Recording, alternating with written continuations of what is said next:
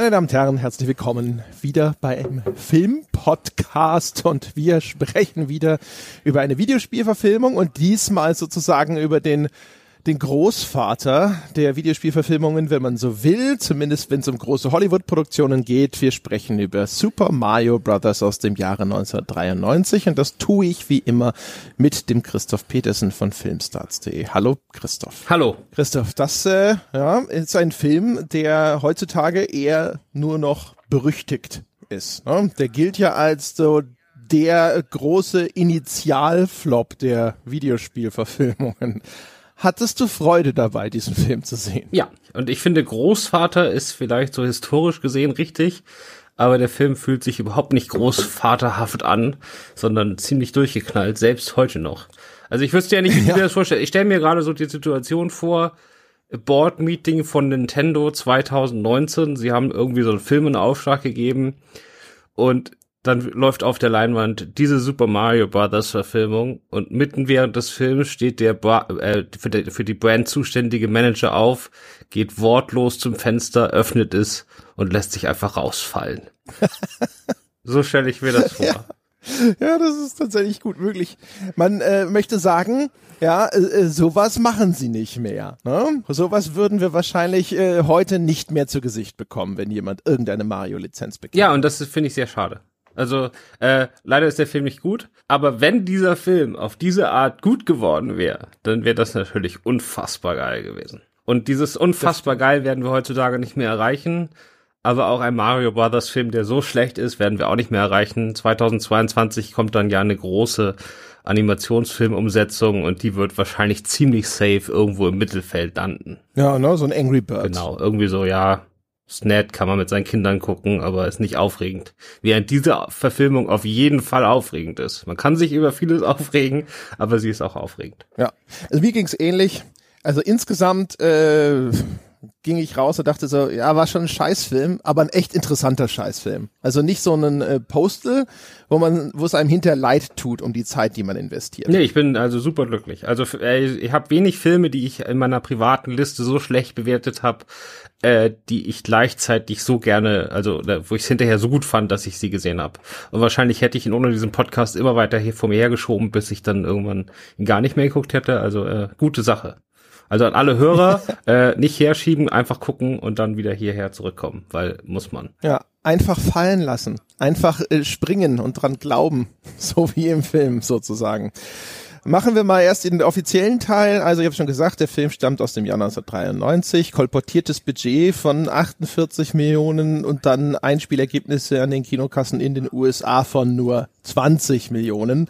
Das ist äh, also quasi noch nicht mal die Hälfte vom Produktionsbudget. Das könnte vielleicht sogar der größte finanzielle Flop sein, den wir bislang besprochen haben. Es ist allerdings ein bisschen schwierig, weil bei den allermeisten haben wir inzwischen weltweite Einspielergebnisse, um das zu vergleichen. Und hier sind, glaube ich, nur die US-Einspielergebnisse bekannt. Genau, also es ist auf jeden Fall ein großer Flop. Also großer Flockbuster-Flop, so wie viel die da jetzt verloren haben und dann mit den Umrechnungskursen und der so weiter. Das ist alles nicht so einfach, gerade damals, aber es ist auf jeden Fall ein Flop, da braucht man nicht drum herum reden. Genau. Also um mal eine Dimension zu bekommen, jetzt auch was Produktionen im Jahre 1993 und so angeht. Der äh, Jurassic Park soll angeblich nur 15 Millionen mehr am Budget gehabt haben. Das ist natürlich trotzdem prozentual nochmal erhebliches äh, Schippe drauf, aber es ist ein sehr teurer Film für diese Zeit. Ja klar, also die äh, Special Effects und so, die sehen aus heutiger Zeit teilweise ein bisschen billig aus, aber das war damals nicht irgendein Billigfilm. Das war total up to date, teilweise Special Effect mäßig sogar, hat sogar Weiterentwicklung gegeben in dem Film. Also das war eine riesige Produktion. Das war nicht irgendwie mal so hingeklatscht. Ganz genau. Sieht man auch ein bisschen an der Besetzungsliste. Mario gespielt von Bob Hoskins, den kennen die meisten wahrscheinlich aus äh, Falsches Spiel mit Roger Rabbit, so heißt er auf Deutsch. Genau, ne? und Hook. Also er hatte da gerade schon zwei große Familienfilme in der Tasche. Genau. Der in äh, Luigi spielt John Leguizamo. Wie spricht man dessen Nachname aus? Weißt ja, das, das war schon richtig. Okay. Ähm, der war, glaube ich, damals noch vergleichsweise unbekannt eher Newcomer. Ich meine, heutzutage kennt man den, ne? Für große Rollen wie Spawn oder in The Happening. ja, das ist halt einer von diesen Schauspielern, die ganz oft größere Nebenrollen spielt und die man einfach kennt, ja klar. Ist halt nie zum Star ganz geworden, genau. aber ist halt einer von diesen B-Schauspielern, die jeder kennt. Richtig. Äh, dann gibt's äh, also er heißt im Film nicht Bowser, sondern er heißt Cooper, beziehungsweise King Cooper, der wird gespielt von Bob Hoskins. Den nee, von Dennis Hopper. Jeder. Äh, Dennis Hopper, ach Gottes Willen, jetzt habe ich das in meinem Dokument doppelt drin. Dennis Hopper, ja. Also auf jeden Fall, den kennt jeder aus Apocalypse Now.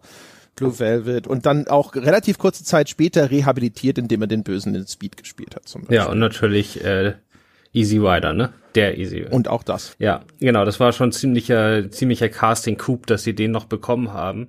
Wobei man auch sagen muss, du sagst jetzt so, Bob Hoskins und John Leguizamo würden nur wieder fürsprechen, dass das eine große Produktion war. Ich würde ja eher sagen, dass sie Dustin Hoffman als Mario nicht haben wollten, weil er ihnen nicht gut genug gefallen hat und Tom Hanks abgelehnt haben als Luigi, weil er ihnen nicht äh, Boxoffice tauglich genug war. Äh, das zeigt noch viel mehr, welche Größenordnung dieser Film hatte. Wenn man Tom Hanks sagt, nee, nee, der zieht nicht genug. Den lassen wir mal weg. Und dann hatten sie noch so Leute ja, gefragt wie Geschichte Danny DeVito und Arnold Schwarzenegger und Michael Keaton. Also das war, das war schon ein A-Projekt. Also das ist äh, kein Spaß. Also das stimmt. Die Geschichte mit Tom Hanks ist ja tatsächlich anscheinend die, der war damals noch bekannt, hauptsächlich eben für Rollen in Komödien, sowas wie Big insbesondere. Und sie hatten ja da schon die Vision eines etwas ernsteren, satirischeren Marius. Und man hatte tatsächlich damals noch äh, so Befürchtungen, dass Tom Hanks für so eine dramatische Rolle einfach nicht tragen könnte. ja, aber nee, er hatte, äh, also das Hauptproblem war, er hatte in den zwei, drei Jahren vorher schon so ein paar ernsthafte Filme zum ersten Mal jetzt ausprobiert und die sind halt gefloppt. Und dann war halt die Überlegung, okay, wenn wir ihn jetzt auch in ernsthaften Film packen, dann floppt unser halt auch. Also ich glaube nicht, genau, dass das. Er hatte dieses Fegefeuer der. Eitelkeiten, genau. die Verfilmung gemacht von dem bekannten Roman. Er hat äh, dieses Joe gegen den Vulkan, wobei man streiten kann, wie ernst das jetzt ist, aber tatsächlich das spielte sicherlich auch eine Rolle. Also was ich so gelesen habe, so an den Interviewschnipseln, die überliefert sind, ging es aber halt auch so ein bisschen darum, wofür ist er denn wirklich bekannt? Ne? Und das sind dann halt eher diese etwas leichtherzigeren Rollen gewesen. So oder so ist es gab sehr viel es hätte potenziell hätten da noch viel größere Stars mitspielen können, wenn sie denn entweder ja gesagt hätten oder wenn sie nicht abgelehnt worden wären von verschiedenen Beteiligten genau. an der ganzen Produktion. Also um das nochmal zusammenzufassen, Tom Hanks äh, die Rolle von Luigi war zu anspruchsvoll für Tom Hanks. Kann man mal sehen. Das Ganze ist auch sonst äh, die Produktionsfirma Lightmotive. Ich weiß gar nicht, ob die äh, heute noch existiert. Mir ist die sonst nie wieder im Gedächtnis geblieben. Die äh, das ist wohl ein Produktionsstudio gegründet von dem Roland Joffe. Das ist ähm, der Regisseur, der das The Killing Fields gemacht hat. Also eigentlich auch einen, also einen sehr kritisch äh, ausgezeichneten Film, aber auch ein sehr ernster, äh, sehr ernstes Film. Und derjenige, der hat halt dieses Leitmotiv zusammen mit einem Partner gegründet, hatte sich die Mario-Rechte besorgt und hatte auch schon die Idee, dass man mit diesem Film sozusagen auch mal gucken könnte, ob man diese Marke nicht ein bisschen weiter öffnet für neue Zielgruppen jenseits von Kindern. Und da kam anscheinend schon so der erste Impuls her, das Ganze vielleicht einen bisschen ernster zu machen, zumindest nicht einen reinen Kinderfilm daraus zu bauen. Ja, ja, und er, also die Geschichte, wie er da, also er ist ja wohl offensichtlich einfach mal rübergeflogen und hat gefragt, ob er die Rechte nicht haben könnte. Und natürlich ist er da in der Erwartung rübergeflogen, dass das nicht ganz so einfach wird. Ich meine, Mario war ja damals schon eine der größten Marken der Welt. Und er hat den, er hat dann Nintendo auch direkt angeboten, ja, ja, wenn wir jetzt hier den Film zusammen machen und so, dann, dann habt ihr natürlich so die totale kreative Kontrolle und könnt euch das angucken und sagen, was euch gefällt und was nicht. Und der Nintendo hat gesagt, nö, haben wir keinen Bock drauf, äh, mach mal euren Scheiß. Mario ist eh größer als ihr, da kann uns eigentlich nichts passieren, experimentiert mal rum. Das würde im Jahr 2019 mit Sicherheit auch nicht mehr passieren. Ja, das ist äh, tatsächlich total bekloppt. Auch irgendwie, also hätte man mich vorher gefragt, hätte ich auch nicht erwartet, dass das Nintendo des Jahres 1992 so agiert, muss ich gestehen. Das ist natürlich jetzt wirklich so auch vielleicht die Spitze oder zumindest nahe der Spitze des Mario-Hypes. Ne? Also das ist so, Super Mario Bros. 3 existiert schon, Super Mario World, wenn es noch nicht erschienen ist, ist es kurz davor. Danach kommt dann vielleicht noch Mario 64 und natürlich ist Marco, Mario nach wie vor eine gigantisch große Marke, aber das ist so die Zeit, wo ein neues Mario-Spiel dazu führt, dass Leute, keine Ahnung, schon am Tag vorher sich an einem Laden anstellen, um es dann am nächsten Tag tatsächlich als erste kaufen zu können. Ich kann, ich kann, mir das wirklich nur so vorstellen, dass damals einfach so die, die Kulturmärkte noch äh, mehr getrennt waren als heute und die sich gedacht haben, okay, das auf der anderen Seite vom Atlantik äh, oder Pazifik eher, äh, egal was da passiert, das, das stört uns hier nicht. Das ist wie wenn irgend so eine Marke, äh, so eine Whisky-Marke in Vietnam oder so jetzt äh, bei Avengers sich die Rechte für eine Marketingkampagne einkauft, dann heutzutage wäre man da wahrscheinlich auch eher vorsichtig, aber vor 20 Jahren war sowas gang und gäbe, dass man gesagt hat, was die da machen, ist uns ja wurscht. So, aber natürlich lief der Film dann auch in Japan in den Kinos. Also ich nachvollziehen kann ich es nicht, auch für das Jahr nicht. Und heute wird es nicht mehr passieren. Nee. Also äh, so wie es, äh, es beschrieben wird, klingt es immer tatsächlich so, wie du auch gesagt hast, so nach Arroganz, weißt du, so Mario, ne, ist halt einfach so gigantisch und äh, was soll schon passieren?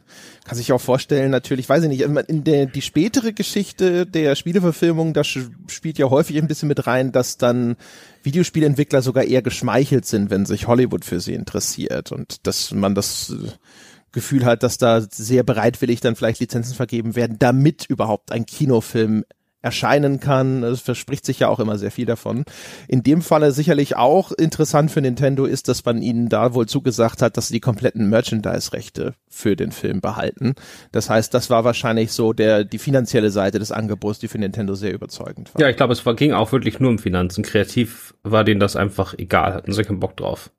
Ja, ja, kann man nicht mehr zu sagen. ist halt ein bisschen absurd. Ich meine, die erste, die erste, so die erste Catchline, mit der die äh, Produzenten und die Autoren losgegangen sind, war: Wir wollen eine subversive, düstere Komödie machen zu Super Mario Brothers, ja. Also spätestens da hätte doch mal irgendjemand sie zurückpfeifen können und mal sagen können, ist das die beste Idee? Aber nein, die haben, da hat, da hat sich so ein Haufen von, von amerikanischen, super ernsten, normalerweise Oscar-Filme machenden Arthouse-Leuten zusammengefunden. In irgendeiner merkwürdigen Konstellation und dann haben die irgendwie alle dasselbe geraucht oder so, keine Ahnung. Auf jeden Fall sind die dann alle losgerannt und haben dann gesagt, wir machen jetzt aus Super Mario Bros. einen super dystopischen, im Kern ja schon, also ästhetisch zumindest sehr, sehr, sehr anspruchsvollen und erwachsenen Film und keiner hat immer aufgehört. Also für mich ist das echt so, als ob die wie so eine Gruppe von von so von so äh, gebildeten Kunstfans, die dann in so einem modernen Museum vor so einem Jackson Pollock stehen und jeder hat eine ganz andere Idee davon, was diese Farben und Spritzer da wohl meinen und so haben die für mich auch das Spiel gespielt. Die sind dann da einmal durchs Level gerannt und fanden das alles ganz bunt und toll und fühlten sich inspiriert und dann haben sie da halt ein Kunstprojekt draus gemacht. Ja, die Initialzündung auf allen Seiten ist ja offensichtlich erstmal eine finanzielle Motivation. Es ist auch nicht so, dass dieser Joffrey da sitzt und sagt so, er fühlt sich total inspiriert vom Mario-Spielen, sondern der hat seine Produktionsfirma gegründet, der überlegt sich, wo kriege ich denn jetzt irgendwie Geld her? Was ist denn mein erster großer Wurf? Und dann verfällt er auf die Idee, sich mal um diese Mario-Lizenz zu bewerben. Es ist nicht so, dass da der kreative Impuls ausschlaggebend ist. Und dann äh, wie du schon richtig gesagt hast, dann sind aber Leute im Besitz dieser Lizenz, die eigentlich von der kreativen Seite her aus einer Richtung kommen, die nicht wahnsinnig Mario-kompatibel ist. Die suchen sich dann auch hinter Regisseure aus, die sehr gut zu ihnen passen, aber damit auch wahrscheinlich genauso wenig gut zu dieser Mario-Lizenz passen. Und damit äh, kommt ein Stein ins Rollen, der dann hinterher so ziemlich alles plattwalzt. Genau. Also das sind alles äh, sehr ambitionierte Filmemacher und das sieht man dem Film auch an. Der ist ziemlich gut gemacht. Äh, der hat äh, ziemlich aufregende dystopische Zukunfts- und Sci-Fi-Ideen da drin. Aber das ist denen halt alles über den Kopf gewachsen, ne? Weil sie versuchen halt dann trotzdem gleichzeitig all diese Elemente aus dem Spiel, wie Klempner als Helden und irgendwelche Dinosaurier und Schieß mich tot, äh, alles mit in den Film reinzubringen. Also für mich ist das so ein bisschen so, als wenn die so, so, weißt du, so Impro-Theater und die stehen auf der Bühne, wollen jetzt so ein Shakespeare aufführen und kriegen dann aus dem Publikum nur reingeworfen, ja, mach mal was mit Dinosauriern und ihr seid jetzt Klempner, weißt du, und am Anfang geben die sich noch Mühe, da was Vernünftiges draus zu machen und irgendwann werden die neuen Elemente so absurd, dass sie sich in der zweiten Hälfte denken, scheiß drauf, wir machen jetzt auch nur noch Quatsch und irgendwann ist dann vorbei. Aber vielleicht solltest du einfach mal ganz kurz mal die Story erzählen, damit die, die sich jetzt trotz unserer Aufforderung den Film noch nicht angesehen haben, nicht so komplett verloren sind. Ja, ich denke, zu den Spielen muss man relativ wenig sagen. Ne? Klempner Mario kommt äh, auf wundersame Weise in die, das Pilzkönigreich, muss dort in aller Regel eine Prinzessin retten, die vom bösen Echsenkönig Bowser entführt wird. Ganz grob sozusagen ist es auch die Story des Films. Wir haben also zwei Klempner, die in Brooklyn arbeiten und äh, gibt sogar eine winzige Side-Story mit einem bösen Konkurrenten dort. Und dort gibt es dann eben eine Archäologie Studentin, glaube ich. Das ist Daisy, gespielt von Samantha Mathis. Das passt sozusagen. Die Prinzessin Toadstool heißt in späteren Marios oder ich glaube in den US-Versionen dann Prinzessin Daisy auch. Und ähm, da stellt sich also raus, sie stammt aus einer Paralleldimension, denn vor 65 Millionen Jahren ist ein Meteorit auf der Erde eingeschlagen, der die, ne, man kennt ja alle, alle kennen diese Theorie, dass die Dinosaurier ausgelöscht wurden durch einen großen Meteoriteneinschlag auf der Erde. Und in diesem Falle hat dieser Meteoriteneinschlag die Dinosaurier allerdings nicht vernichtet, es hat die Realität in zwei gespalten. Und es gibt jetzt eine, unsere Welt. Und es gibt aber eine zweite Welt, in der die Dinosaurier überlebt haben und sich, warum auch immer, ebenfalls zu Menschen beziehungsweise Mensch-Echsen-Hybriden weiterentwickelt haben. Und in dieser Paralleldimension, da herrscht jetzt eben King Cooper über so eine dystopische Zukunft, hat äh, die Ressourcen seiner Welt größtenteils ausgebeutet und versucht jetzt diese beiden Realitäten wieder zu verschmelzen, um an die Ressourcen der menschlichen Seite, ja, der Säugetierseite ranzukommen. Dafür braucht er einen letzten Splitter dieses Meteoriten und der ist im Besitz von Prinzessin Daisy, die aber auf der anderen Seite ist und die er deswegen aus unserer Welt entführt und dann in seine Dinosaurierwelt bringt. Und die Klempner haben vorher Daisy kennengelernt. Luigi ist total verschossen in sie und sie versuchen sie zu retten und äh, stürzen dann das böse Koopa-Regime. Das ist im Grunde genommen die Story. Genau. Das hast du doch jetzt sehr viel stimmiger wiedergegeben schon mal, als das im Film der Fall ist. Und das ist dieses, diese andere Welt, diese Parallelwelt, dieses Dino Hatton heißt das, glaube ich. Äh, das ist quasi eine Mischung aus den Magic Mushrooms der frühen Marios und dem, dem Dino-Welt, die zum ersten Mal dann in dem Super Nintendo-Spiel aufgetaucht ist. Und dass es der Welt nicht so gut geht, das erkennt man schon daran, dass in dem Dino hätten quasi überall die Mülltonnen brennen. Und das ist ja so allgemein aus dem Sci-Fi-Film so ein ganz klassisches Motiv. Immer wenn es gezeigt werden soll, wie schlecht es New York gerade geht, dann zündet man dementsprechend viele Mülltonnen an, die dann überall brennend herumstehen. Ja. Jetzt ist die Frage, äh, wo ansetzen bei dem ganzen Ding. Also die, die Geschichte an sich, die passt ja mehr oder minder auf einen Bierdeckel. Ich denke, das Interessanteste an dem ganzen Film ist dann tatsächlich eben, wie diese diese Paralleldimension, über die der Cooper herrscht, inszeniert wurde. Da haben sie ja tatsächlich hier den Art Director von Blade Runner angeheuert als Production Designer, der ihn dann in einer alten Zementfabrik offensichtlich so quasi dystopische, düstere, cyberpunkige äh, ja, Straßenzüge inszeniert. Das ist alles total düster. Es ist jetzt nicht so Blade Runner verregnet, aber ganz viel Neon. Du hast typische Klamotten noch aus diesen End 80er, Anfang 90er äh, Ära. Ne? Das sind alles so ein bisschen so Punker-Ästhetik. Viele Leute tragen Klamotten mit Stacheln. Da wird überall aber auch diese Dinosaurier-Geschichte eingearbeitet. Der Cooper trägt Klamotten, die dann halt so an Schlangen oder Reptilienhaut erinnern und so weiter und so fort. Und wenn man das so anschaut, einfach nur von der Ästhetik, ist das tatsächlich echt interessant. Das ist so ein Film, wo du manchmal tatsächlich auf Stopp drückst und dir einfach nur mal anschaust, was die da inszeniert haben für eine ulkige, ausgeflippte, aber merkwürdig düstere Welt, die so wirklich quasi ja das Gegenteil ist von den Mario-Spielen, die man verbindet mit blauem Himmel, grünen Bäumen, farbigen Pilzen und ähnlichem. Ja, also die, also sowohl die Sets als auch die Kostüme sind äh, fantastisch, finde ich. Ich finde die richtig gut. Da könnte man sofort eine Blade Runner oder Terminator-Fortsetzung drin drehen. Und äh, so wie ich das verstanden habe, war das auch so, dass die ganzen Kostüme und Sets quasi noch mit dieser ursprünglichen Idee des wirklich subversiven, wirklich dusteren Films schon entworfen wurden und schon gebaut wurden. Das war alles fertig. Und dann kam der neue Produktionspartner von Lighthouse Film, das war äh, eine Unterfirma von Disney, und hat gesagt, so ein paar Wochen vor dem Drehstart, hm, nee, wir machen das jetzt doch mal kinderfreundlicher. Und dann haben sie halt diese ganzen Gags, die jetzt im Film sind, wurden dann so zwei, drei Wochen vor dem Drehstart einfach noch mit reingeschrieben. Und dann war das auf einmal ein ganz anderer Film, also der Film, den wir jetzt haben, äh, der ja dann doch irgendwie, abgesehen von den Hintergründen, kindertauglich ist. Aber sie hatten halt die ganz falschen Sets und die ganz falschen Kostüme alle schon fertig und haben sie dann auch benutzt. Und deswegen hast du jetzt wirklich, also äh, quasi, der Film sieht aus wie Mad Max, und er macht aber einen Film für einen Sechsjährigen in diesen Sets mit den Kostümen. Ich meine, du hast ja auch jede Menge Fetischkostüme, ne? In dieser, in dieser Disco-Szene, wo sie dann da rumhampeln, da, da, die meisten Frauen tanzen da halbnackt in Strapsen. Ähm. Ja, so eine Szene, für die sie angeblich sogar schon äh, Stripper angeheuert hatten, bis dann die Produzenten gesagt haben, Moment, Moment, Moment, Moment, Moment, das machen wir nicht. Ja, es ist also wirklich, die haben, die, die es ist wirklich so, als ob du sagst, du sagst all deinen Leuten, die für das für die Arbeit hinter der Kamera zuständig sind, also diejenigen, die Sets bauen, die die, die Kostümdesigns machen.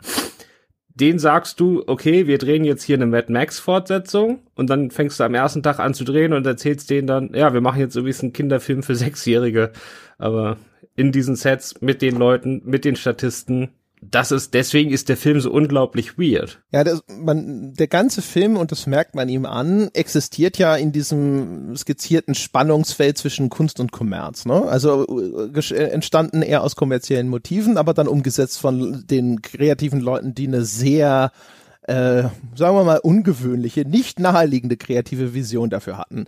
Und dann kommt aber hinterher natürlich hinzu, dass dann eben irgendwelche Geldgeber mit ins Boot geholt werden, da sind Distributoren, die den Film hinterher in die Kinos bringen sollen und dann kommt natürlich dann das kommerzielle, die kommerzielle Seite wieder mit rein, wo dann jemand sagt, so Kinder, wer soll denn diesen Film hinterher anschauen? An wen soll sich der äh, denn hinterher richten? Also wir müssen sozusagen die junge äh, Audience, die Kinder und sowas, die müssen wir hinterher auch ins Kino kriegen.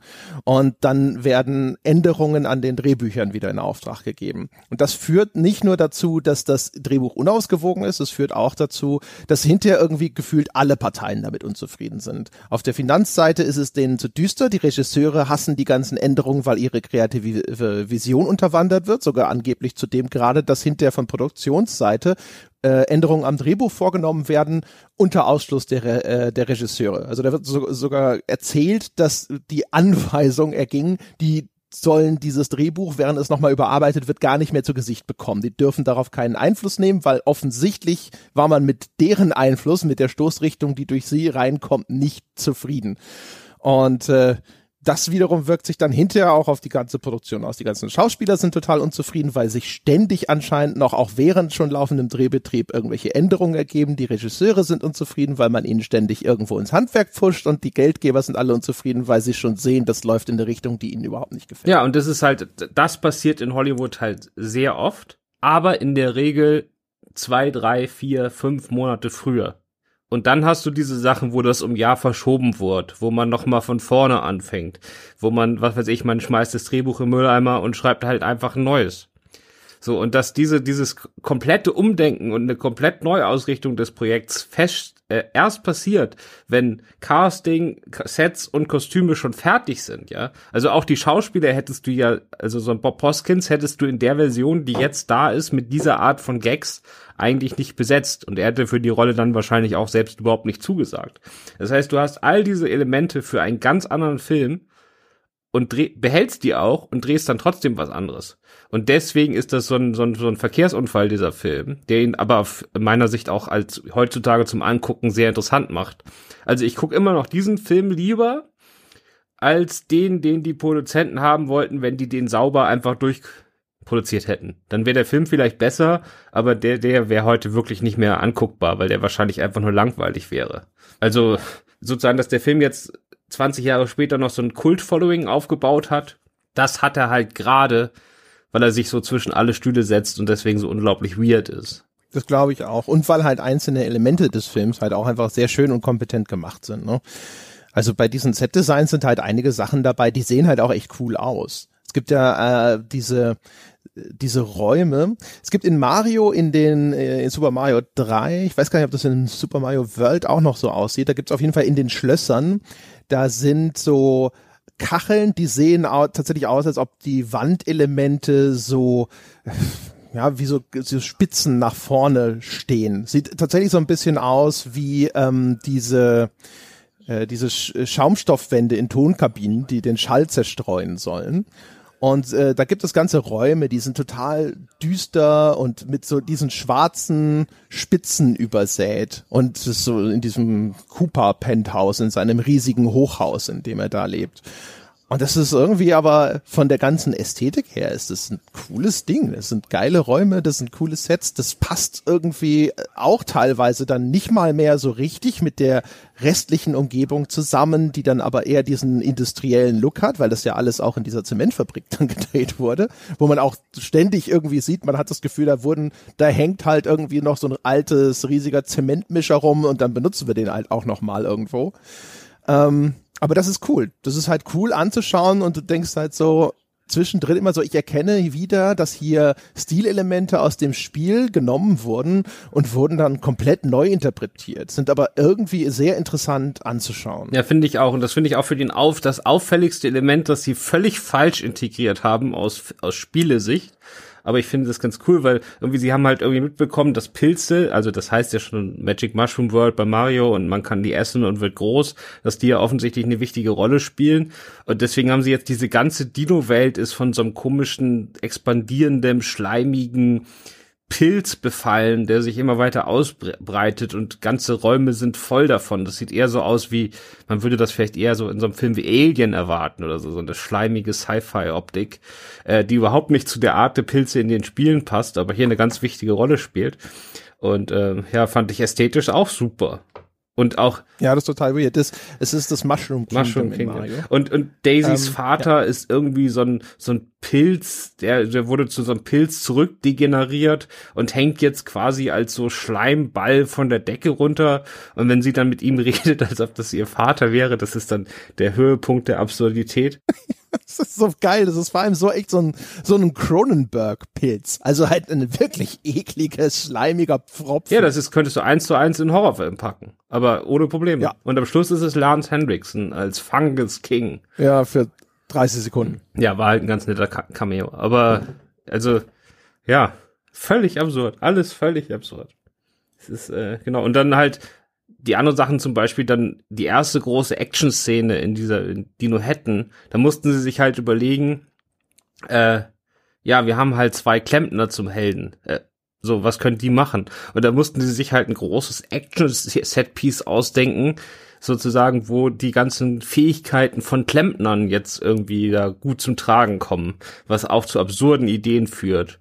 Und zu dem fantastischen Satz, irgendwie dann Daisy wird entführt und schreit und das ist in so einem unterirdischen Tunnelsystem und Luigi weiß nicht genau, in welchen Tunnel sie jetzt müssen, weil das alles so mit Echo und so und Mario sagt dann, hey, wir müssen da lang und Luigi fragt, warum, woher weißt du das? Und er sagt, ja, ich habe mein ganzes Leben lang irgendwie auf Röhren gehört oder auf das ist irgendwie, weil er ja, nee, nicht Röhren, wie heißt das? Das müssen wir nochmal zur ja doch, naja, er hat sein ganzes Leben lang schon mit irgendwelchen Röhren zu tun, ja, und deswegen quasi, also äh, wie halt so der, der Indianer, der das Ohr auf die Schiene legt und sagt, der Zug kommt in zehn Minuten. So weiß Mario halt, weil er quasi wahrscheinlich, weiß nicht, presst sein Ohr immer an irgendwelche Rohrleitungen und äh, weiß dann, was das Problem ist und deswegen kann er jetzt das alles ordnen. Genau, das ist äh, sehr bemüht, aber ich fand es auch irgendwie ganz lustig. Dann spätere Action-Szenen wie diese große Autoverfolgungsjagd, die hat dann wirklich gar nichts mehr mit den Spielen zu tun, außer dass Luigi einmal sagt, er kann Auto fahren, weil, oder er kann so gut Auto fahren, weil er zu Hause immer Videospiele spielt. Aber fährt er nicht mal, ne? Er sitzt irgendwie am Beifahrersitz und drückt irgendwelche Tasten auf, glaube ich, ein Polizeiwagen, den sie da stehlen und äh, man weiß gar nicht, was da tatsächlich passiert. Mario ist auch in der Lage, dieses Auto sofort zu, zu steuern, obwohl es irgendwie gefühlt vier Schalthebel, glaube ich, gibt. Äh, ja, die, die, das ist, das ganze Ding ist halt voll von solchen Absurditäten. Genauso auch wie ich glaube sogar kurz nachdem Mario ja zu erkennen gibt, dass er in die, sich in diesem Tunnelsystem orientieren kann auf seiner unglaublichen Klempner-Erfahrung. Ich glaube, so drei Schritte weiter funktioniert es dann schon wieder nicht mehr, weil dann ist Mario derjenige, der sagt so, hier komm, lass uns umkehren, das ist eine Sackgasse. Und, dann ist Luigi aber derjenige, der so, nee, nee, das passt schon. Und du denkst dir so, What, Moment, war das nicht gerade noch andersrum? Ja, genau. Und äh, die die finale große Actionsequenz ist dann oder die vorletzte, aber die größte Actionsequenz wahrscheinlich ist so eine Art Wasserrutsche durch eine riesige Röhre, die ganz weiß ist, auf so einer Matratze und dann werden sie verfolgt von so Dinos auch auf Matratzen. Ja, weil man halt in. Das ist eine Eisrutsche. Sie haben ja vorher das, äh, das, die, die Zentralheizung sozusagen mittels Schraubenschlüssel äh, kaputt gemacht, deaktiviert, was auch immer. Und dann frieren diese ganzen Lüftungsschächte langsam ein und dann rutschen sie eben auf einer Matratze durch diese Eisrutsche, die da entstanden Also Bob-mäßig, ja, fantastisch. Äh, genau. Und mhm. wieder äh, das Klempnern kommt ihnen zugute. Sonst hätten sie das also ein Film, wo man sich in jeder Action-Szene überlegen muss, wie Klempner den Tag retten. Also das haben sie nicht so schlecht gemacht, finde ich. Das finde ich okay. Ich sag mal, unter den gegebenen Umständen. Gibt ja hinterher ist dann auch, da ist die, die böse, der große, böse äh, Immobilienhai, der auch gleichzeitig so eine Sanitärfirma betreibt, der die Ausgrabung, an der Daisy arbeitet, da will er eigentlich ein Hochhaus hinsetzen oder sowas und dann äh, ist die Sabotageaktion, dass dort irgendwelche Wasserrohre äh, zum Platzen gebracht werden beziehungsweise auseinandergeschraubt und das droht dann diese unterirdische Ausgrabung zu fluten und auch da müssen dann die Klempner den Tag retten. Das wird dann halt, finde ich zum Beispiel auch ganz charmant inszeniert, wenn sie das dann wieder zusammenschrauben und dann wie halt in, in jedem Film, wo der hyperkompetente Held dabei ist, irgendwas zu machen, so gibt dann Mario dann Luigi ständig Anweisungen für das passende Werkzeug, das er jetzt gerade braucht, um diese Situation zu entschärfen. So ein bisschen wie so ein Bombenentschärfen, nur dass halt hier ein Wasserhahn zugedreht wird. Aber es ist ja interessant, dass sozusagen äh, Hollywood gedacht hat, das müssen wir machen, wir müssen uns irgendwas überlegen, was zu dem Beruf passt, während ja gefühlt Nintendo sich da eigentlich in den aller, allermeisten Fällen überhaupt keine Gedanken drüber macht, ne? Also in den Spielen, selbst jetzt, wenn so neuere Spiele ein bisschen mehr Story haben, er hüpft halt. Aber er klempnert nie. Ja. Aber im, im Film klempnert er die ganze Zeit. Ja, die Mario-Spiele sind halt auch einfach, die sind ja natürlich sehr spielmechanisch orientierte Titel. Und äh, denen ist ihre Story vielleicht nicht völlig egal, aber schon relativ egal. Sie erzählen ja auch fast immer nur die, die gleiche Geschichte von der Entführung nochmal. Und jetzt ist, hast du hier aber natürlich ein Medium, in dem diese ganze spielmechanische Ebene wegfällt und dann müssen all diese Lücken wieder irgendwie gefüllt und geschlossen werden. Oh. Ja, du könntest hättest aber halt trotzdem halt hüpfende Action, also sozusagen, im, im Spiel ist es ja einfach, es ist ja mehr oder weniger Zufall, dass das Klempner sind, ja. Da gibt's ja keinen Grund für. Das war, ist ja, die sehen halt einfach, du hast einen roten Klempner, du hast einen grünen Klempner, fertig. So, und äh, das hättest du ja im Film auch so machen können. Und dann haben die irgendwann diese Schuhe, mit denen sie sozusagen sehr hoch springen oder so auch so ein bisschen fliegen können im Film. Äh, damit hättest du ja auch die Action-Szenen machen können, aber das sozusagen so diese, diese Fokussierung auf den Beruf, das ist, glaube ich, zum einen schon etwas sehr Amerikanisches. Vielleicht wäre es in Deutschland auch so. Und zum anderen ist es äh, etwas, wo, das ist so diese Idee von außen, man muss doch da einen Sinn drin finden. Also irgendwie, es war, ist wahrscheinlich reiner Zufall damals, dass in dem Spiel ausgerechnet ein Klempner gelangt, äh, gelandet ist, aber nachdem das so groß wurde, denkt halt die ganze Welt drüber nach, ja, aber warum? Und in dem Film hat, da haben die Macher wahrscheinlich einfach so das Gefühl gehabt, wir müssen da jetzt Sinn stiften. Ähm, das kann, wir können ja nicht einfach Klempner zum Helden machen und dann klempnern die nicht. Das geht ja gar nicht.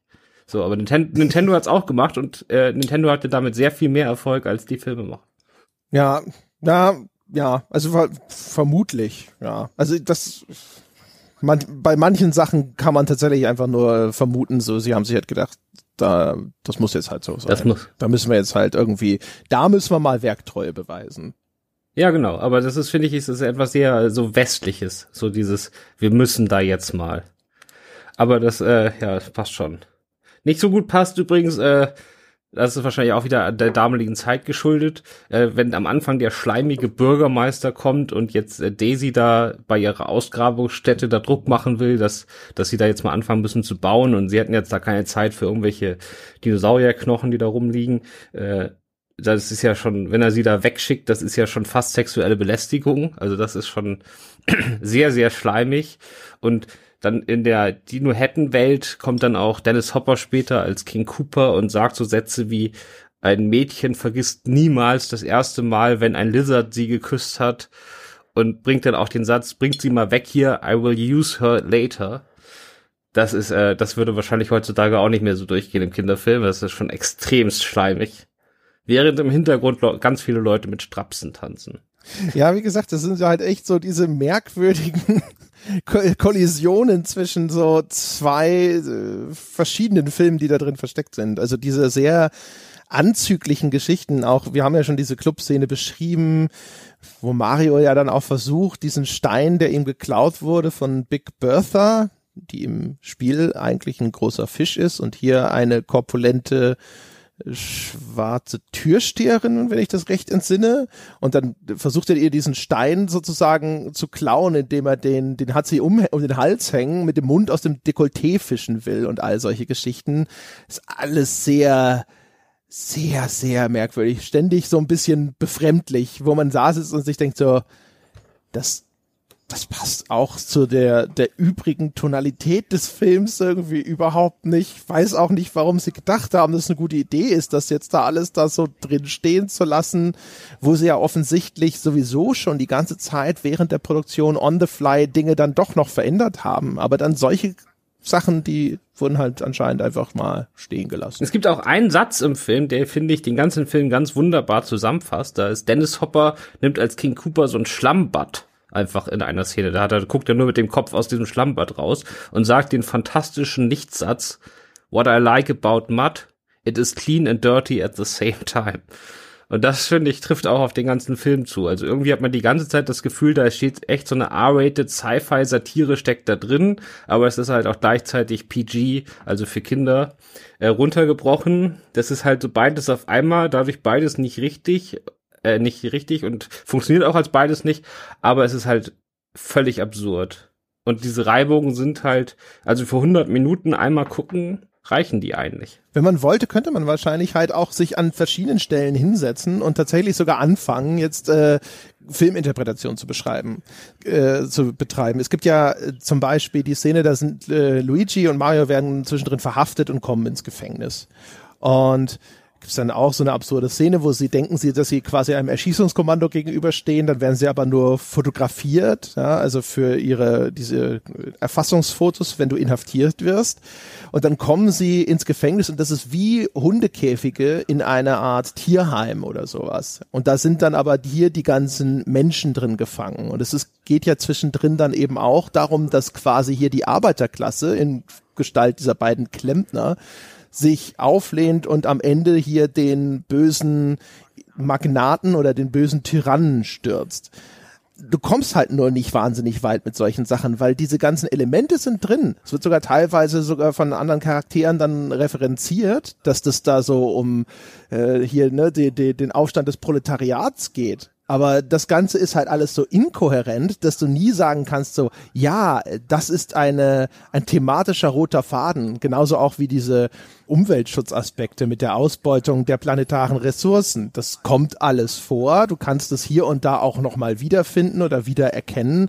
Aber nichts, alles endet irgendwo im Nichts. Es hört dann auf, einfach wieder auf und es gibt einfach nichts her, wo du sagen kannst, hier könnte ich jetzt sagen, so hier, schau mal, da erkenne ich so eine, Vision, was denn dieser Narrativ hinterher ausdrücken möchte. Ja, es wird sogar am Schluss gibt's ja so einen Zeitungsbericht, wo nochmal alle ihre Erfolge zusammengefasst werden und da ist dann auch von Rebellion und so und sie haben eine Revolution gestartet, die Rede, was im Film selbst jetzt gar nicht so rüberkommt, klar. Und dieses andere mit den, mit den, das ist, sind ja sogar offensichtlich Nazi-Anspielungen. Also sowohl dieses Fake-Erschießungskommando, aber auch die Outfits von diesen Kumbas mit diesen, die tragen so lange Mäntel mit so hochstehenden Tra äh, Kragen. Das sieht halt voll aus wie so Gestapo-Outfits. Das sind halt so natürlich typische Elemente in so Sci-Fi-Satiren, ne? Da hast du die halt oft, da spielst du halt oft mit diesen Ästhetiken. Und da würde man es ganz normal hinnehmen, weil da passt es und da gehört es auch rein. Und so. Und jetzt kann man sagen, dadurch, dass sie es halt in Kinderfilm packen, wird's noch interessanter oder es wird noch absurder und noch schlechter. Da werden, da, da, da haben sie dann sogar Momente, wo man das Gefühl hat, sie wollen eine, eine gewisse Anlehnung und eine Annäherung an Star Wars erreichen, weil ich finde, da gibt so einige kurze Momente, wo diese Gumbas durch irgendwelche äh, irgendwelche Gänge marschieren, wo sogar so kurze Fanfaren zu hören sind, die finde ich zumindest sehr stark an Star Wars erinnert haben. Also ne, hier marschierende Stormtrooper hier und hier marschierende Gumbas und ähnliches. Aber es ist halt auch, das blitzt so kurz auf und dann ist wieder weg. Genau, also sie haben eine Menge drin. Ne? Also es ist, glaube ich, auch, dass sie überhaupt erst mit diesem düsteren Look überhaupt anfangen durften, hat wahrscheinlich auch viel mit dem Erfolg von Batman und Turtles zu tun. Also Turtles war ja so der erste ganz große, sehr viel düster als normal Kinderfilm. Ähm, gut, dann haben sie halt Angst vor der eigenen Courage bekommen. Aber es ist, ja, es ist erstaunlich viel noch drin. Also, selbst wenn das heute gedreht worden wäre, dann wäre der Film wahrscheinlich, würde der Film wahrscheinlich heutzutage mit 70 Minuten rauskommen, weil da irgendjemand sitzt und in jeder Szene erstmal die Hälfte wegschneidet, weil man es einfach nicht machen kann. Und da meine ich nicht mal jetzt nur, dass man in dem Film die beiden Twin Towers des World Trade Center zerstört sieht. Gut, das war damals natürlich noch unkritisch. Genau, aber es ist halt äh, sozusagen, das ist, das ist der einzige wirkliche Unfall, also der nicht beabsichtigt war von Sachen, die man heute nicht mehr so machen würde. Alle anderen 150 äh, sind halt irgendwie offensichtlich weird. Auch äh, äh, viele Sachen in dem Film sind auch völlig aus, also für mich relativ unerklärliche Weise äh, inkonsistent. Zum Beispiel, wie diese Waffen in dem Film funktionieren. Also sie haben offensichtlich diese ganzen Feuerbälle, die in Mario vorkommen, die haben sie transportiert in äh, eine Art von Flammenwerfer, der so Feuerbälle schießt, aber eben nicht immer, sondern manchmal schießt er auch einfach nur so eine Stichflamme. Und es wechselt sich ständig ab, wie diese Waffen funktionieren. Und mal fliegen da Feuerbälle durch die Gegend und das nächste Mal kommen halt überall nur diese Stichflammen unterschiedlicher Größe heraus. Und du hast überhaupt kein Gefühl dafür, wie diese ganze Bewaffnung funktioniert, wie effektiv sie tatsächlich ist. Mal explodieren da zwei Polizeiautos, weil die äh, Polizisten da, diese Kumpas da drin versehentlich aufeinander feuern innerhalb kürzester Zeit. Das nächste Mal schießen sie aber auf Mario und sowas und ist alles relativ äh, effektlos, dann fliegen wieder irgendwo langsame Feuerbälle vorbei, denen ausgewichen wird. Und es ist halt alles so, selbst da wirkt's komplett zusammengestöpselt, als hätte äh, jeder den Überblick verloren, was in dieser Produktion wie funktioniert und was schon wie gefilmt wurde und was nicht. Ja, das zieht sich durch. Wobei auch hier wieder, wenn man die Szenen einzeln sieht, für einen Kinderfilm schon teilweise ziemlich extrem diese ganzen Flammengeschichten und so. Am Schluss, ich meine, die Handlangerin von King Cooper, die explodiert am Schluss, weil sie versucht, dieses Universumstor da selbst aufzumachen, aber das kann nur Daisy wegen, keine Ahnung, wegen Gehen oder so. Und äh, dann explodiert sie halt. Und du siehst die Explosion und danach klebt nur noch so ihr Skelett an der, an der Steinwand. Ja, wie so ein Fossil, das ausgegraben wurde. Ja, und ja, es ist schon ein sehr verstörender Anblick. Ich meine, klar, wir hatten auch so die unendliche Geschichte und so.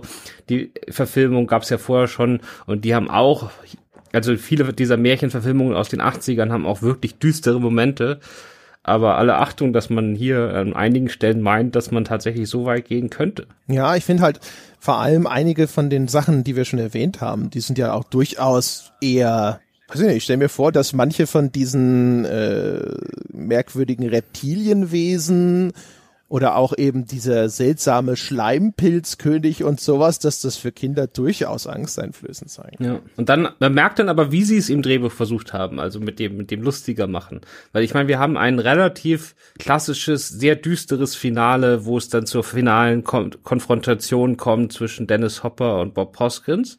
Und du hast dann während dieses ganzen Finals, das sehr düster ist, andauernd so ein Pizza-Running-Gag, weil King Cooper sich irgendwie genau bevor da jetzt der Kampf losgeht, hat er sich eine Pizza bestellt und er fragt halt andauernd, wo jetzt diese Pizza bleibt. Und dann merkst du richtig, dass die Leute gesagt haben, okay, wir können jetzt das Finale nicht ändern, wir brauchen das halt, aber es muss irgendwie lustiger werden. Und dann haben sie sich gesagt, gut, dann schreiben wir jetzt in jede dritte Zeile einen Pizza-Gag, der überhaupt nicht lustig ist, der da überhaupt nicht hinpasst. Aber man, ist nicht so, dass die das jetzt überarbeitet haben und das wäre dann aus einem Guss, wenn man weiß wirklich, fast jede Dialogzeile, die hinterher reingekommen ist, erkennt man sofort als okay, das haben, wurde denen da jetzt reingeschrieben, das ist nicht von denen. Ja, das, ja. Ehrlich gesagt, ansonsten gibt's gar nicht so viel sonst noch groß darüber zu erzählen, hätte ich gesagt. Es ist halt einfach ein merkwürdiges Konvolut, das es tatsächlich gerade interessant macht anzuschauen, weil das halt so seltsam zusammengestöpselt ist und dadurch gibt's halt sehr viel darin zu entdecken, weil die einzelnen Elemente, die drin sind, dann eben tatsächlich irgendwo durchaus kompetent zusammengesetzt sind. Die einzelnen Teile passen halt alle nur hinten und vorne nicht zueinander. Es gibt ein paar Sachen wie Dialoge und sowas, die sind dann zwar eher durchgehend schlecht, aber sehr viel von dem visuellen Teil des Films ist tatsächlich bemerkenswert, nur eben irritierend in dieser ganzen Zusammenstellung. Genau. Das können wir als letztes noch, also wir könnten jetzt 100 Elemente aufzählen, das wäre ziemlich langweilig. Äh, aber vielleicht können wir noch mal ganz kurz über Yoshi reden. Den animatronischen Yoshi. Weil das ist ja, die Produktion war ja gleichzeitig mit Jurassic Park. Und äh, das wussten die wohl auch und sie wollten da wohl auch irgendwie ein bisschen mithalten. Deswegen haben sie sich da richtig Mühe gegeben. Aber Yoshi, der ja so, so ein Haustier-Dinosaurier ist in den Spielen und so total niedlich und so. Ich meine, der wird hier zwar von den Figuren so behandelt, aber der sieht ja schon eher aus wie so ein Raptor aus, aus Jurassic Park. Also ich würde so ein Ding nicht unbedingt zu Hause haben wollen. Greift ja sogar eine, also die, die Böse, also Dennis Hopper hat so einen Sidekick, Lena, äh, die so der Zweitantagonist ist sozusagen, wird ja sogar von Yoshi zwischenzeitlich angegriffen, wo man das Gefühl hat, so Yoshi ist halt nicht nur niedlich, der ist halt wie so ein, eher wie ein großer Hund, der halt auch gefährlich sein kann. Und dann geht diese, diese, diese Zwiespaltung bis in den Abspann, weil da, das fängt an mit so einer, meiner Meinung nach extra für den Film produzierten Roxette-Schnulze, die da überhaupt nicht reinpasst. Und dann kommt, und da ist es ja, äh, gibt's ja diese Geschichte mit den berühmten falsch verstandenen Filmsongs, wo man die Songtexte immer falsch versteht.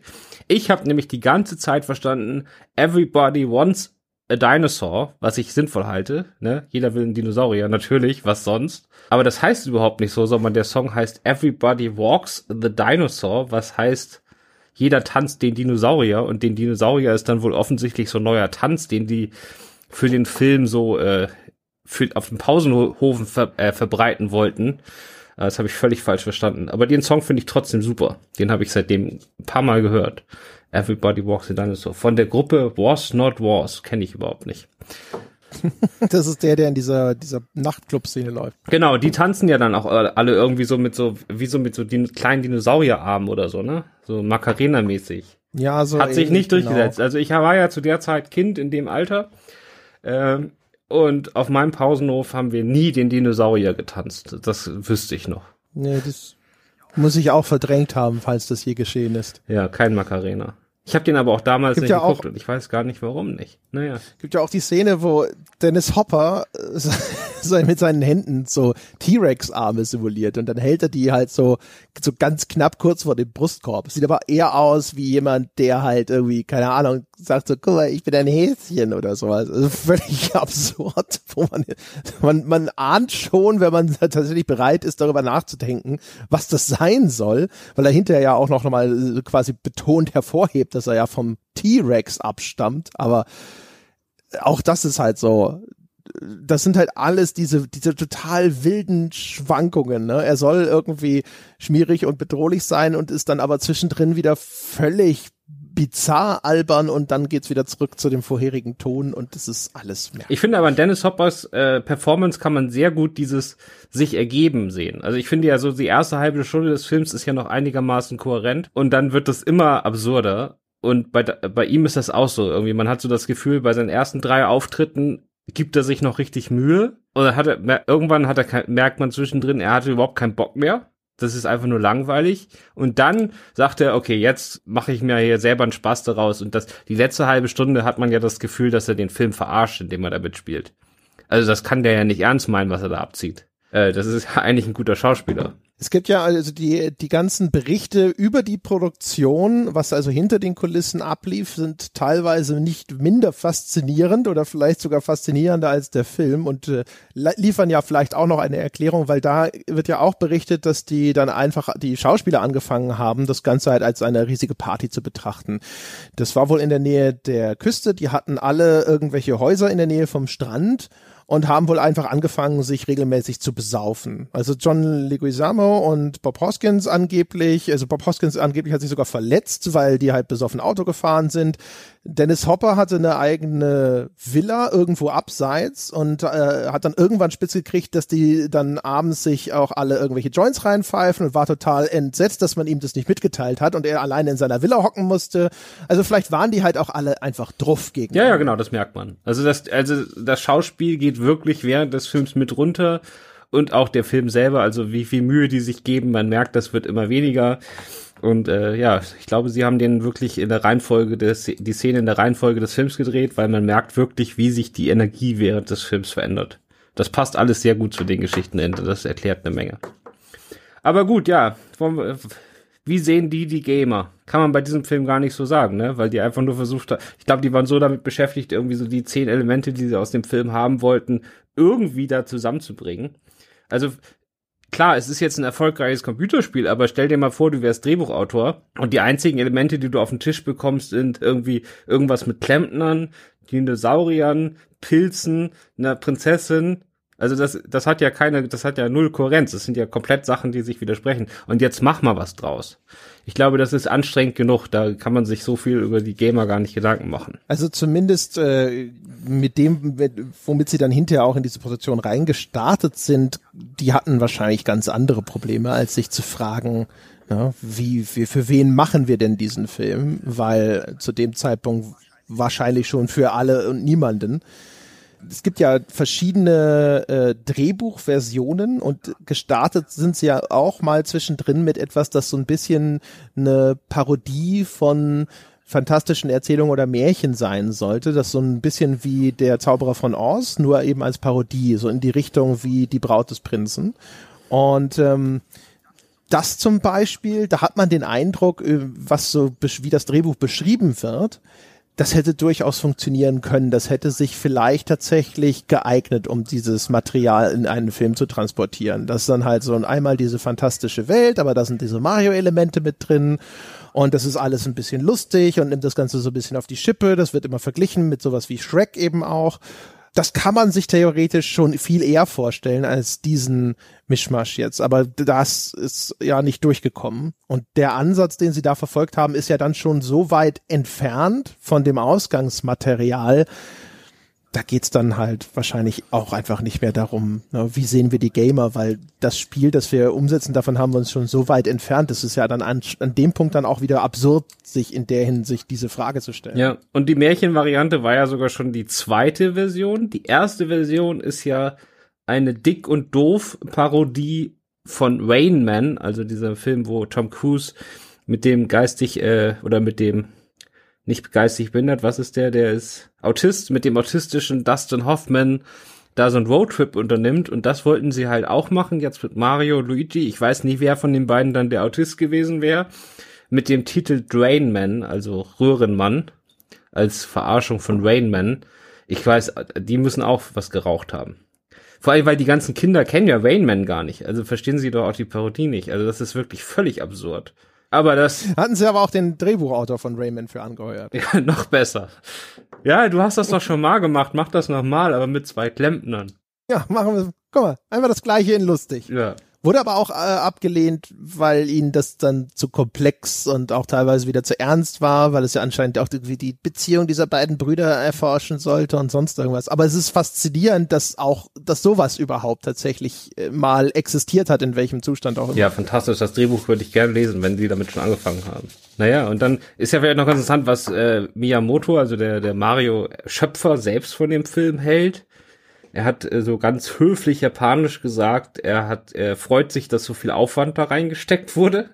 Äh, aber äh, interessanterweise meinte er dann, äh, ja, sie hätten wohl zu hart oder zu äh, sorgfältig versucht, äh, die Spielereihe zu reproduzieren. Also wie er zu dem Ergebnis kommt, das verstehe ich nicht. Aber gut, das lassen wir ihm. Vielleicht ist es nur seine Art zu sagen, ich wünschte, sie hätten jede Referenz zu dem Spiel getilgt. Okay, ja, genau, okay. Das, so kann man es auch lesen. Scheint ja sehr diplomatisch zu sein. Ja, also wenn man so die andere Aussage da in Betracht zieht. Ja, also unterm Strich, wie gesagt, ich, keine Ahnung. man, man sieht wieder, das hatten wir auch schon ein paar Mal, ne, dass wenn ein Film so äh, hin und her gerissen ist, ne, zwischen verschiedenen Ambitionen oder widerstreitenden Ambitionen, einmal nämlich dem Geld verdienen und dann der künstlerischen Vision oder sowas, das ist schon schwierig genug. Hier dann sozusagen noch äh, sehr viel Chaos an vielen anderen Stellen und das Ergebnis ist aber tatsächlich eine, ja, durchaus irgendwo unterhaltsame Katastrophe. Also ich würde mir lieber noch mal Super Mario Bros. schauen als Postal und auch als Assassin's Creed. Ja, das ist überhaupt keine Frage. Also nee, ich finde den, ich finde, ich glaube, dass ich mir diesen Film lieber angucke als jede der funktionierenden anderen Mario-Verfilmungen, die damals auch in Planung waren. Also hätten die irgendwas konsequent durchgezogen, hätte das ganz okay werden können, aber ich glaube, dass dieser Film wirklich interessanter ist. Also es gibt in jeder Szene was zu entdecken, da passieren immer absurde, teilweise tatsächlich witzige, oft nicht witzige Dinge. Ähm, also die 100 Minuten sind gut investiert, einmal reicht wahrscheinlich und äh, sollte man gesehen haben. Ich, kein guter Film, aber sollte man gesehen haben. Ja, genau. Also wenn einen diese Art äh, von Film interessiert, dann ja. Ansonsten, wie gesagt, wenn man tatsächlich einen guten Film sehen will, dann eher. Naja, aber es, also ich sag, das ist unterhaltsam. Und ich meine nicht nur auf so einer Bierebene, ne? Also klar, man kann den natürlich jetzt auch so, so einen Trash-Filmabend stockbesoffen gucken, dann wird man auch seinen Spaß haben, sondern ich sage, es gibt wirklich unfassbar viel zu entdecken. Nee, ich sag, ich bleib dabei. Die 100 Minuten sind gut investiert.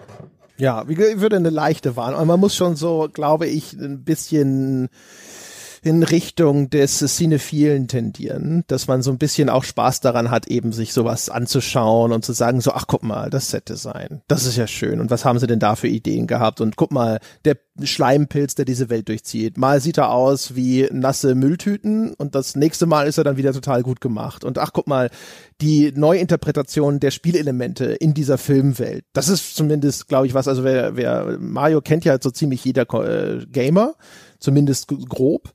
Und das ist zum Beispiel, finde ich, wirklich ist echt einfach interessant. Das war, für mich so ein Ding, wo ich die ganze Zeit gedacht habe, ach guck mal, das Super Scope, das ist ein Accessoire, so eine Lightgun gewesen, ich glaube für Super NES.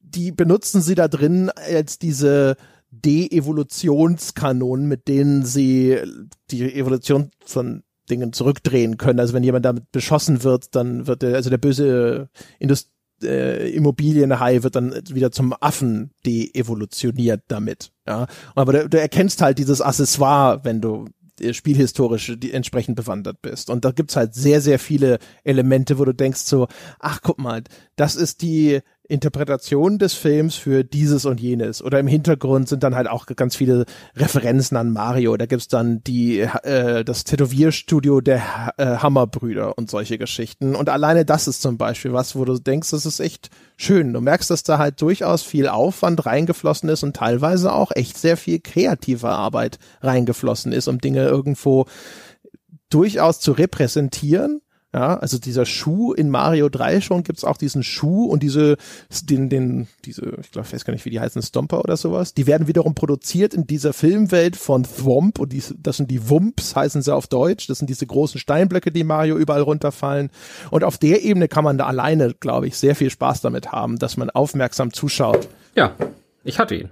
Also dementsprechend, ja. nee, ich bleib dabei. Ich mag mag das. Es ist kein guter Film, weil die Kreat also es gibt einfach unglaublich viel kreative Energie und die ist leider in sehr, sehr verschiedene Richtungen geflossen und hat den Film so äh, in der Mitte durchgerissen.